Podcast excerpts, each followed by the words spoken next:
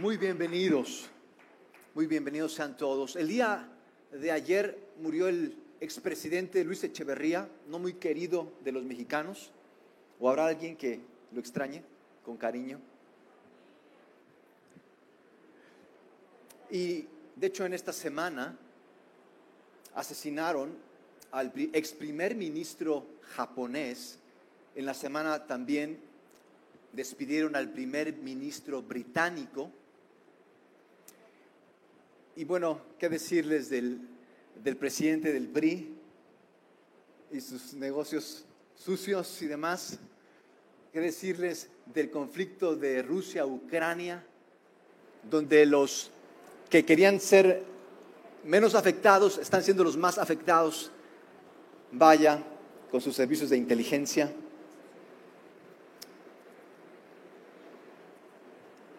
Estaba pensando en el contexto del mensaje del día de hoy, ¿qué buscamos o qué esperamos de nuestros gobernantes?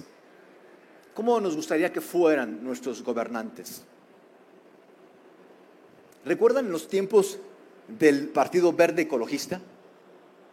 ¿Cuántos recuerdan el niño verde, el diputado Kawashi, que era boxeador? Yo no entiendo cómo es que elegimos a esos gobernantes. ¿Cómo fue que vivimos esos tiempos?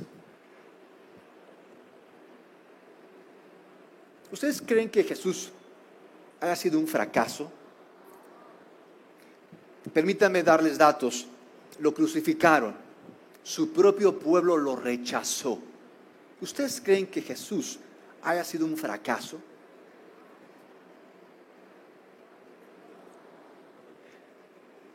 ¿Cómo evalúan que Jesús haya sido un buen líder? ¿Por qué siguen a Jesús? ¿Por qué creen en Jesús? ¿Qué esperan de Jesús? Porque sabían que tú y yo tenemos a alguien a quien seguimos, en quien confiamos, en quien hemos puesto nuestra esperanza. Todos tenemos a alguien, ya sea alguien real o sea alguien virtual, pero alguien en quien en quien creemos. ¿Por qué creemos en Jesús? Y quiero darles el contexto del legado de Jesús. El movimiento que dejó Jesús es el cristianismo y no hay movimiento en la historia de la humanidad con el alcance, la apertura y el aprecio que tiene el cristianismo. Las universidades, los hospitales, la justicia social, la igualdad, la, la dignidad, la fraternidad, la libertad son todos herencia del cristianismo. Sin embargo, quiero preguntarles por qué es que a veces es al último al que recurrimos, es al último al que, en quien confiamos. Confiamos en el próximo presidente, confiamos en lo que nos digan nuestros líderes, yo creo que estamos tan decepcionados de nuestros gobernantes que hemos dicho ya cada quien haga lo que quiera. Pero bueno, creo que no está dando resultados tampoco eso. Y al parecer, ni nuestros gobernantes, ni hacer lo que querramos, pero son, creo, lados de una misma moneda. Quiero que consideremos hoy, a la luz de lo que Pablo en Romanos nos va a compartir, quién está gobernando nuestras vidas? ¿Quién está reinando en nuestros corazones? Sabemos quién gobierna nuestras vidas en mucho por nuestras reacciones, lo que hacemos en los problemas, la confianza que mostramos. Dice quién realmente reina en nuestras vidas. De modo que permítame compartirles hoy el pasaje de Romanos en su capítulo 15 del versículo 7 al 20, del 7 al 13. Del me quiero ir más lejos, mejor al 13 solamente. Capítulo 7, versículo 7, capítulo 15 de Romanos hasta el 13. Jesús cuando estuvo aquí dijo que había una solución al problema, el mayor problema que tenemos como humanidad. Y la solución que Jesús nos presentó fue el reino de Dios. La solución para los problemas que hoy enfrentamos es el reino de Dios. El reino de Dios, Jesús lo vino a traer cuando Él estuvo aquí con nosotros hace dos mil años. Y ese reino comenzó como una pequeña semilla y se ha extendido como una enorme raíz a todos los confines de nuestro planeta. ¿Cómo fue que esa secta en lo recóndito llegó a ser lo que es hoy un movimiento social con la mayor influencia? No hay no hay movimiento social como el cristianismo, no hay un movimiento de la influencia del cristianismo en toda la historia de la humanidad. Pero ¿cómo fue que el mensaje de Jesús llegó a moldear lo que hoy conocemos como civilización, en lo que, en lo que a sus valores compete? ¿Cómo fue? ¿Qué hizo este mensaje? ¿Qué significa el reino de Dios? Porque como vivimos, parece que somos más del reino de los hombres. Jesús vino a traer el reino de Dios a la humanidad como la solución a los problemas que enfrenta la humanidad. ¿Alguien sabe de dónde son estas fotos?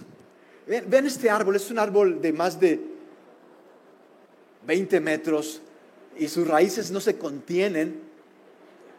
Vean cómo abrazan a ese barandal, cómo escupen sus raíces y desbordan a, su alcance.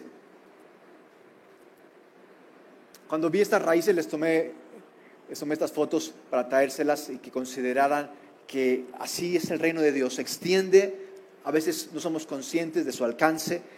El reino de Dios sigue extendiéndose aun y cuando tú y yo estamos dormidos, sigue creciendo aun y cuando tú y yo no lo vemos. Y de esto quiero compartirles, o Pablo quiere compartirnos en su capítulo 15 de Romanos. De modo que, ¿qué les parece si comenzamos? Leyendo Romanos capítulo 15 en su versículo número 7. ¿Cómo Dios va a enderezar nuestro mundo? Dios endereza nuestro mundo con su reino al revés. Porque así es este reino, es al revés. Jesús dijo que el que sirve es mayor que el que es servido, que los humildes van a heredar la tierra. Jesús habló de que los últimos serán primeros y los primeros serán últimos. Es un reino que parece chueco, pero es con lo que Dios está enderezando nuestro mundo, con el reino de Dios y Jesús no es religión, Jesús no es religión, Jesús es reino de Dios. Es un estilo de vida diferente. El reino de Dios es un estilo de vida diferente. Es un estilo de vida no de acuerdo a los hombres, de acuerdo a Dios. Y es por eso que le puse a este mensaje el reino al revés. Vamos a ver cómo el reino de Dios puede cambiar nuestras vidas cuando tú y yo formamos parte de este reino. Y dice Romanos 15, en su versículo 7, vean cómo comienza Pablo hablando de esta dinámica del reino. Dice, acéptense unos a otros. Acéptense unos a otros, así como Cristo los ha aceptado. Acéptense unos a otros, así como Cristo los ha aceptado acéptense para honrar a Dios. Él nos ha aceptado por nuestros méritos. Así nos hubiera rechazado. Nos ha aceptado por los méritos de Jesús. Somos tú y yo aceptos por los méritos de Jesús. No tenemos que demostrarle a alguien, no tenemos que portarnos bien para que seamos aceptos. Somos aceptos por los méritos. Es como para que tú y yo descansemos, nos relajemos. En verdad que no tengo que hacer algo para que me acepte. No, es increíble este mensaje que Jesús nos trajo de aceptación. Entonces, ¿por qué me siento tan rechazado? Si Dios me acepta, ¿por qué me siento así, así rechazado? Me siento, me siento que nadie me quiere.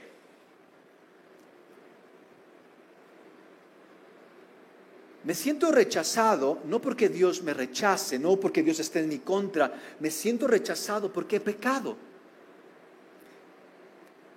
¿Y por qué pecamos? Porque nos sentimos rechazados.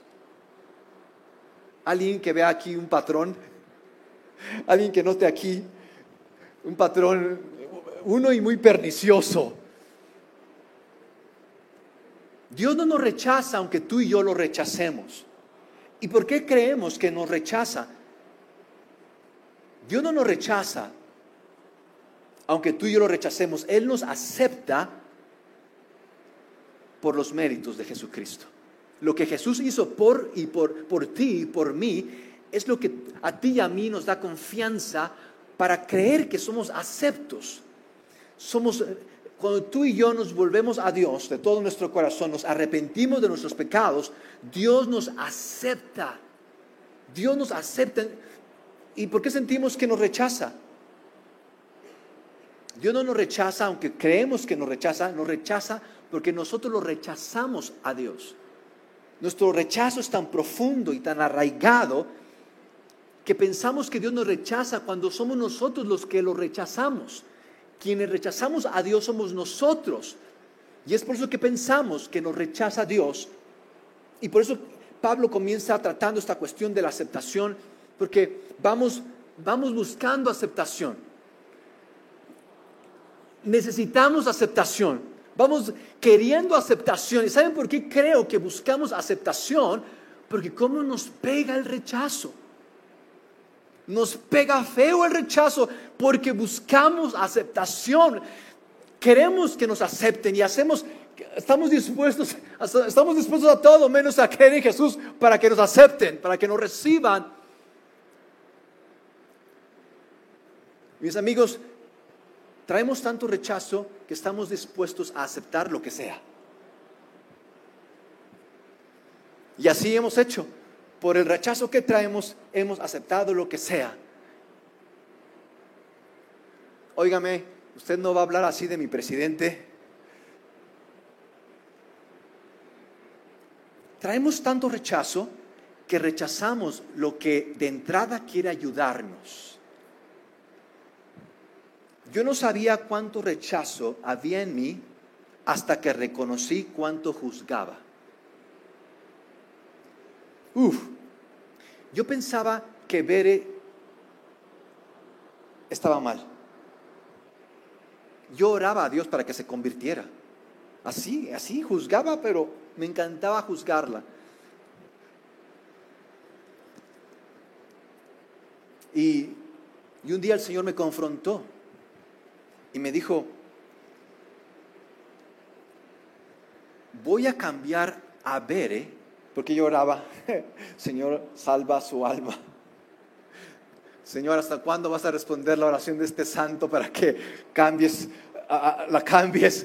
Y el Señor me confrontó y me dijo, yo voy a cambiar a Bere cuando tú te enfoques, cuando tú te enfoques en que yo te cambie a ti yo voy a cambiar a ver cuando tú te enfoques en que yo te cambie a ti. Y yo le dije, Señor, ¿y qué tal si no funciona?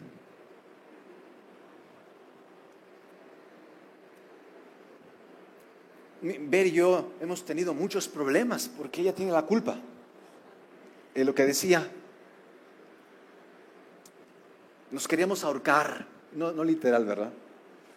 Hoy nuestra relación es mucho mejor porque nos hemos aceptado. Hoy en nuestro hogar hay paz. Tú puedes ir a nuestra casa y poder respirar paz, porque Dios ha puesto en mí, Dios nos ha dado aceptación, nos hemos aceptado porque somos aceptos en Él.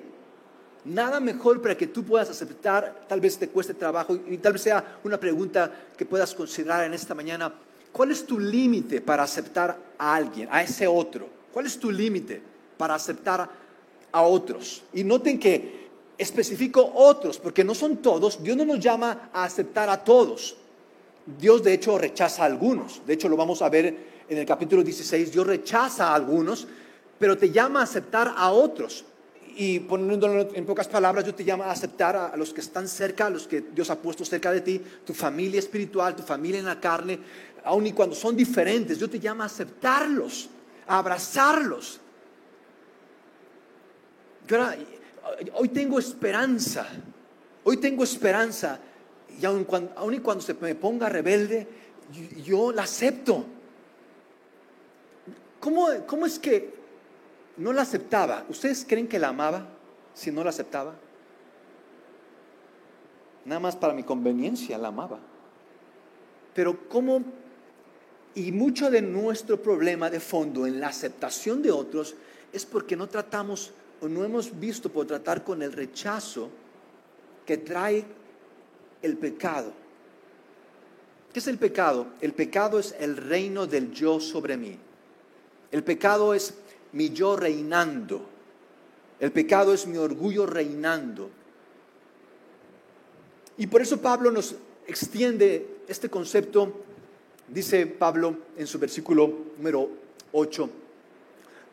Quiero leerles del versículo 8 al 12, quiero que noten el tenor de estas letras. Dice Pablo, puedo decir que Cristo se convirtió en siervo de los judíos para demostrar que lo que Dios dice es verdad. Cristo lo hizo para confirmar la promesa de Dios a los antepasados de los judíos. Además, Cristo hizo esto para que los que no son judíos le den honra a Dios por su compasión, como está escrito. Por esto te alabaré entre las naciones y cantaré alabanzas a tu nombre.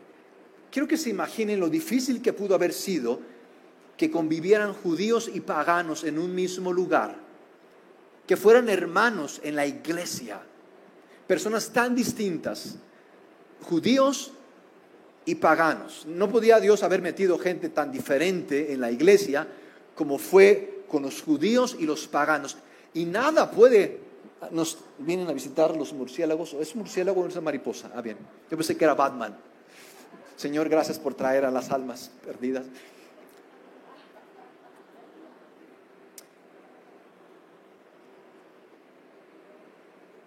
Qué increíble es nuestro Dios. Nada pudo haber unido a judíos y paganos que el mensaje de Jesucristo. Es increíble.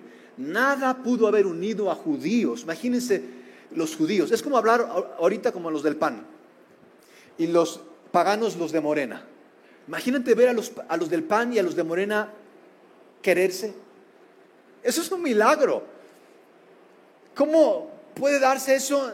Solo Dios pudo haberlo hecho en el mensaje del Evangelio, judíos y paganos amándose, sirviéndose, aceptándose, queriéndose.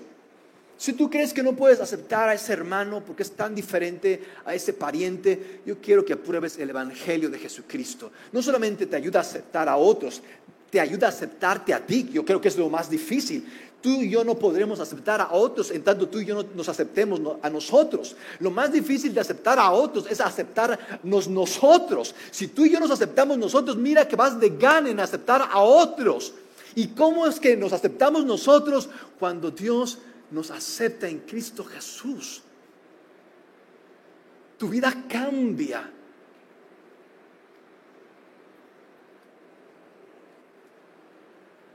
Leí hace hace algunas semanas leí acerca, se hizo una encuesta de los mejores presidentes del mundo y en esa encuesta, en los dos primeros lugares, y no fue una encuesta del gobierno de México o del Partido Morena, fue de un organismo internacional, en esos dos primeros lugares aparecía el presidente de la nación. Sonó como canción, ¿verdad? El, presidente de México aparecía como segundo en los mejores presidentes del mundo. ¿Qué buscamos? ¿Qué buscamos en un líder, en un dirigente, en un presidente? Buscamos confianza, yo creo, buscamos capacidad, honestidad. Y pensamos en estas cualidades y decimos, ah, bueno, cualquiera las puede tener, pero qué difícil, qué difícil que, que alguien tenga estas capacidades, que alguien sea así. Es tan, tan difícil que hoy estamos como estamos. hoy nuestro mundo está como está porque es difícil encontrar personas honestas, personas confiables. Quiero que noten esto que dice, dice Pablo. Es en el versículo, gracias. Por otra parte, la escritura dice, alégrense naciones con el pueblo de Dios.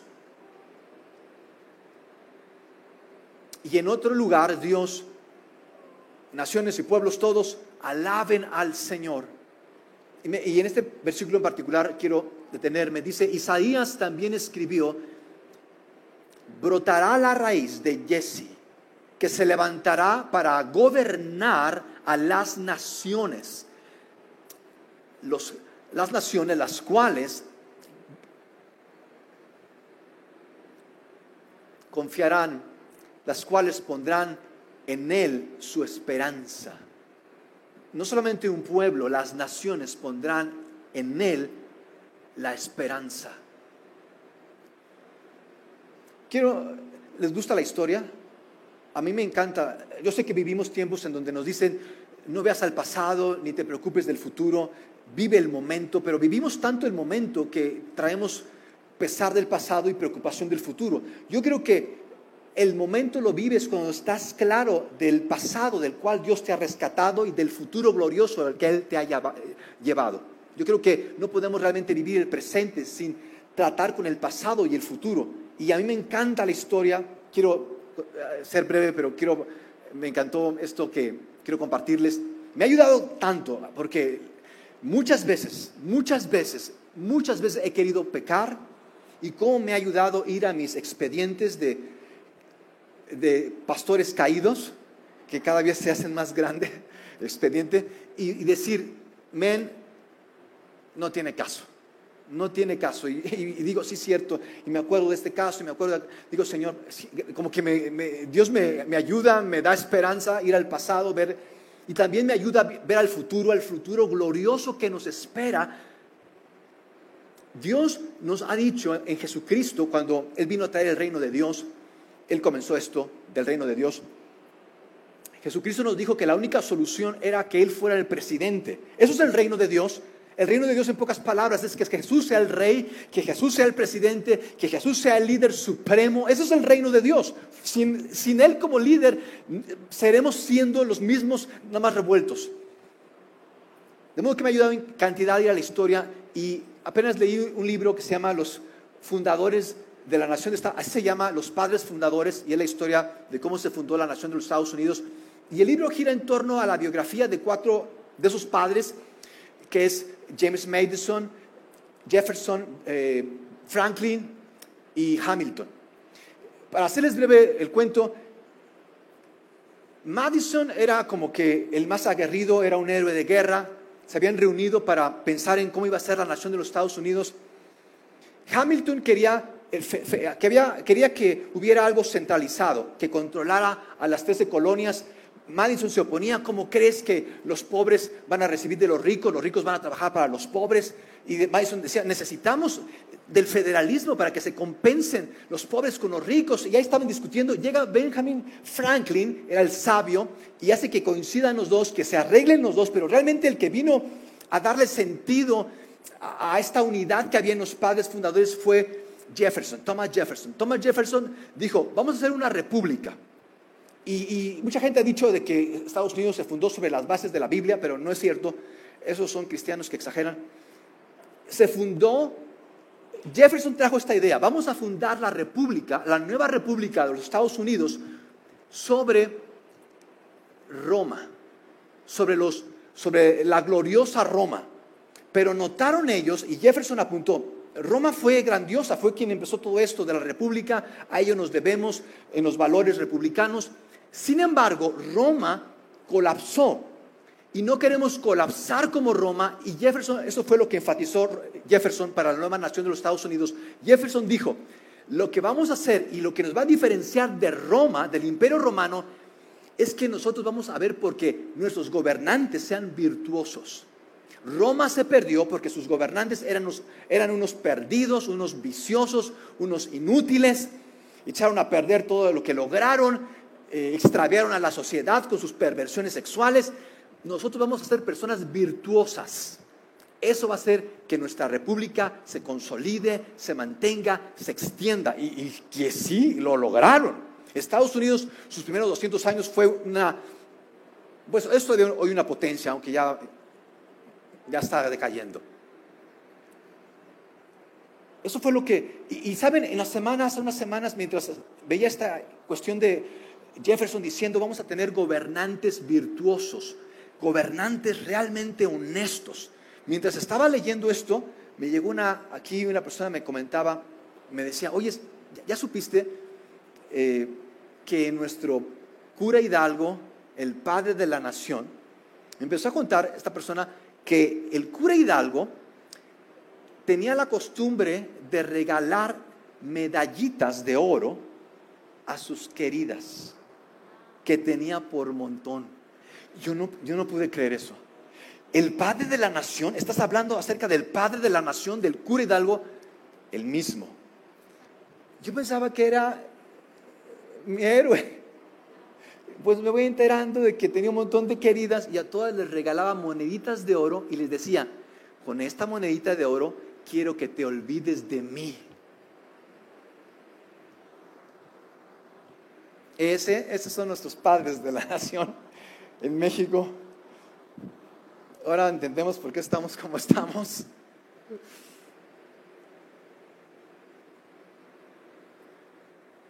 Yo quiero que nos preguntemos, ¿quién realmente nos gobierna? Porque podremos decir que creemos en Jesús y podremos decir que me porto bien, pero nuestro día a día, ¿qué dice nuestro día a día acerca de quién nos gobierna?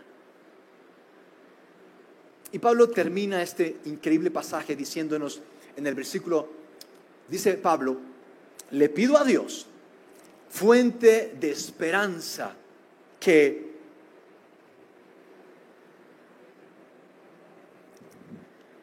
que completamente los llene de alegría y paz, porque confían en Él.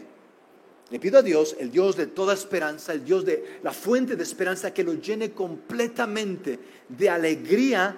Pregúntate, ¿se ve alegría en mí o nada más diversión? ¿Se ve paz en mí o nada más tranquilidad cuando no hay problemas? Dios llene completamente de alegría y paz porque confían en Él. Y termina Pablo diciendo, así también, así tendrán tanta esperanza, tendrán tanta esperanza que llegará a otros por el poder del Espíritu Santo. Tendrán tanta esperanza. ¿En dónde está nuestra esperanza? Y yo cuando leo la escritura no veo a mucha gente, no veo a mucha gente así como que haciendo la gacha, así como que clavándola todas. Cuando leo la escritura veo mucha gente con problemas, mucha gente con debilidades, teniendo problemas. En Génesis 3, para comenzar la historia, Adán y Eva se rebelan en contra de Dios, uniéndose con Satanás. Dios les da todo. A veces pensamos, es que si yo tuviera y si Dios me respondiera, yo, yo sería mejor o me, portaría o ya cambiaría. Adán y Eva estaban en el paraíso. Su amigo era Dios. ¿Qué podía faltarles? Y ahí pecaron. Adán y Eva se rebelaron contra Dios, se fueron en contra de Dios, se aliaron con Satanás para rebelarse en contra de Dios y echaron todo a perder. Pero nuestro Dios no perdió la esperanza en nosotros. Por medio de otro hombre de Noé, dijo, vamos a comenzar todo esto y Noé y su familia dijeron, sí, haznos un barco, lo del arca, y pasa lo del diluvio, termina lo del diluvio, desembarcan, ¿y qué pasa? Noé, no pasa mucho tiempo y Noé lo encontramos desnudo, tomado y echando coto con las hijas. Tú dices, Dios, ¿esa era tu idea de comenzar de nuevo? Y después, poco tiempo después, encontramos a quien Dios selecciona como el padre de la fe. A Abraham lo llama en ti, voy a ser una nueva nación. Por ti va a descender mi Salvador, mi Hijo, quien va a reinar sobre todo el mundo. Ese hombre, Abraham, vende dos veces a su esposa. Tú dices, ¿en quién pongo mi esperanza? Vende dos veces a su esposa. Siglos después llega el hombre querido de Dios, David, el cantautor, el salmista David. ¿Y qué hace David? Ve ahí a una mujer que se está bañando y dijo, bueno, de aquí soy. Mata a su esposo, se queda con su esposa. Y tú dices, Dios mío, esos son tus héroes. En esos confiaste. ¿Y Dios qué hace? Dios lo pone para dirigir la alabanza y por medio de él en la Biblia 150 salmos. ¿De quién? De David. ¡Wow, Señor! Esto quiero que tú recibas. Aún en los peores casos, Dios puede tener los mejores candidatos. En la escritura no encontramos a gente buena echándole ganas. Encontramos a un Dios bueno no echándonos a un lado. No es, la escritura no se acerca de nosotros y nuestras proezas. Es acerca de nosotros y nuestros pecados, pero de un Dios fiel que cumple sus promesas, aun y cuando nosotros no permanecemos y no cumplimos con nuestras promesas. De eso se trata. De que tú puedas descansar en que Él puede gobernarte. Mis amigos, si Jesús no te está gobernando, aunque tú le eches ganas, aunque tomes vitaminas, aunque comas bien, tú vas a seguir dejándote llevar. ¿Sabes por qué? Porque no tienes esperanza. La esperanza, mis amigos, la esperanza es lo que nos hace que nos movamos aún en las situaciones más difíciles. Sin esperanza, mis amigos, tú vas a querer morirte a cada rato. La esperanza nos da vida. Y esa viene cuando tú rindes tu vida a Jesucristo para que Él gobierne tu vida. Mis amigos, no tenemos que esperar a que Jesucristo venga y traiga su reino. Hoy tú puedes ver ese reino en tu vida por cómo Él está gobernando tu mente, tu corazón, cómo Él te, cómo él te está convirtiendo en su ciudadano. De modo que, ¿qué les parece si nos ponemos de pie? ¿Qué les parece si oramos? Y pregúntale, pregúntale a la persona que está a tu lado, ¿de qué reino eres? ¿De qué reino eres? Dile, ¿de qué reino eres? Y, si ves que duda, dile, ya ni me digas, ya sé de dónde. Ya no me, no me cuentes, ya sé de dónde eres. Dice, dice Pablo, lo viéramos hace unas semanas en Romanos capítulo 14, el reino de Dios no es comida o bebida, porque eso, de eso nos preocupamos mucho. Eh, ¿Qué voy a comer? ¿Y qué voy a hacer? El reino de Dios no es comida ni bebida, es gozo, es paz y es justicia en el Espíritu Santo. Padre, te damos gracias. Gracias por haber hecho esto por nosotros. Gracias porque aún, en, aún cuando vemos tantos problemas y vemos gobiernos caer, tú nos sostienes, tú nos guardas y te damos gracias. Te damos gracias porque eres tú quien nos ha mantenido y nos sostiene. Eres tú quien nos hace esperar en nuestro Señor. Eres tú quien hace esto en nosotros. Por más que nosotros le echemos ganas, no pasamos, Señor, de, de mañana. Eres tú dándonos esperanza y te damos gracias por el reino que trajiste en Jesús. Gracias, gracias, gracias en Cristo Jesús. Amén. ¿Cuántos pueden dar un aplauso al Rey? ¡Uh! No hay mejor, no hay mejor líder, no hay mejor en quien puedas confiar que en Jesús. Yo te invito a que te rindas a Él. Él va a llenarte de gozo, de paz y va a hacerte la persona que Él pensó que fueras. Si tú ves a cristianos que no tienen ni paz ni gozo, tú ya sabes de qué reino son, no les creas deja que Dios haga su obra.